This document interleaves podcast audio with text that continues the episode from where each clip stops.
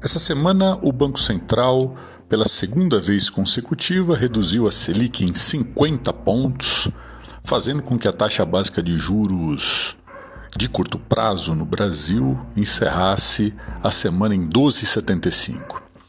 Isso se dá é, em meio a todas as uh, estatísticas de médio prazo apontando para uma trajetória de inflação em baixa é, se aproximando do teto da meta, embora, ao que tudo indica, não cumpriremos a meta mais uma vez no ano de 2023, seria o terceiro ano consecutivo de queda da Selic, razão pela qual o Banco Central, no movimento iniciado ainda no mês de agosto, confirma todas as expectativas e reduz a taxa em 0,50 pontos percentuais.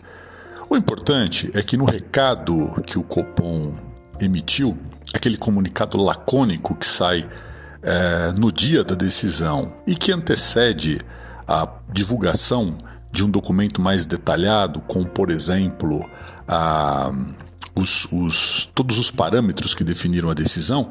Esse documento é a ata do Copom, ela sai apenas na semana que vem.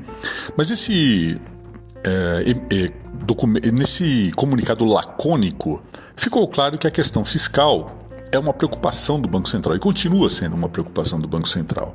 Por quê? Porque o fiscal funciona como se fosse uma arma auxiliar de política econômica para, junto com a política monetária, ajudar a fazer com que a inflação convirja para a meta. Lembrando que o centro da meta é de 3,25 com dois intervalos, 1,5 para baixo e 1,5 para cima Significa que se a taxa de juros no Brasil, se a, taxa, se a inflação no Brasil ficar em 2023 entre 2,75 e 4,75, a meta estaria cumprida. E nesse momento nós estamos trabalhando com uma inflação entre 4,80 e 4,90 até o final do ano, portanto, mais uma vez fora do teto da meta.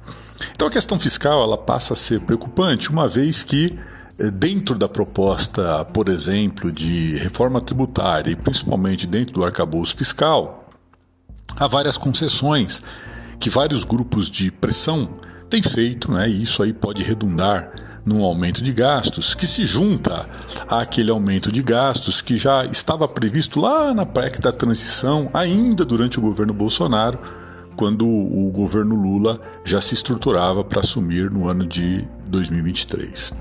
Então, essa primeira notícia que nós tivemos, né, quer dizer, mostra que, ao que tudo indica, as próximas reuniões do Copom devem manter essa trajetória de queda da Selic, terminando então o ano né, em alguma coisa aí próxima a uh, eh, 11,75, essa é a nossa expectativa. Né? Então agora rompemos a barreira dos 13 para a, a barreira dos 12. Né? E até o final do ano, a expectativa é que rompamos também a barreira dos 12, terminando aí em 11,75. E por outro lado, o Banco Central norte-americano é, manteve a taxa básica de juros em um intervalo aí que termina em 5,25, mas sinalizou que a, a inflação ainda está é, mostrando sinais de preocupação naquela economia.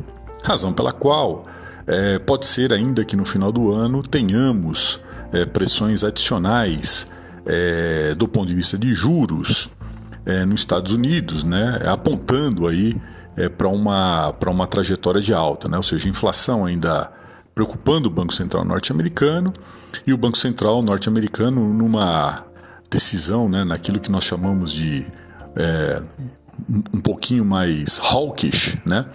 ou seja, é, apontando para uma possível, possível um aperto de taxa de juros, né?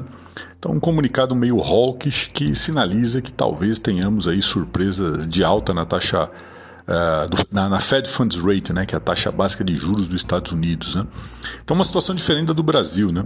Dizer, aqui no Brasil nós temos uma trajetória de queda, é, e o Banco Central se movimentou para derrubar a taxa de juros. Nos Estados Unidos, nós tivemos uma estabilidade na taxa de juros com perspectiva de alta. Né? Então, para mostrar exatamente que o processo de ajuste aqui no Brasil começou bem antes do que o ajuste lá nos Estados Unidos e que certamente, né, quer dizer, nós só teremos aí um pouco mais de tranquilidade no que tange a nossa política monetária quando efetivamente lá nos Estados Unidos a taxa básica de juros entrar numa rota de estabilidade, o que parece estar bastante longe de acontecer.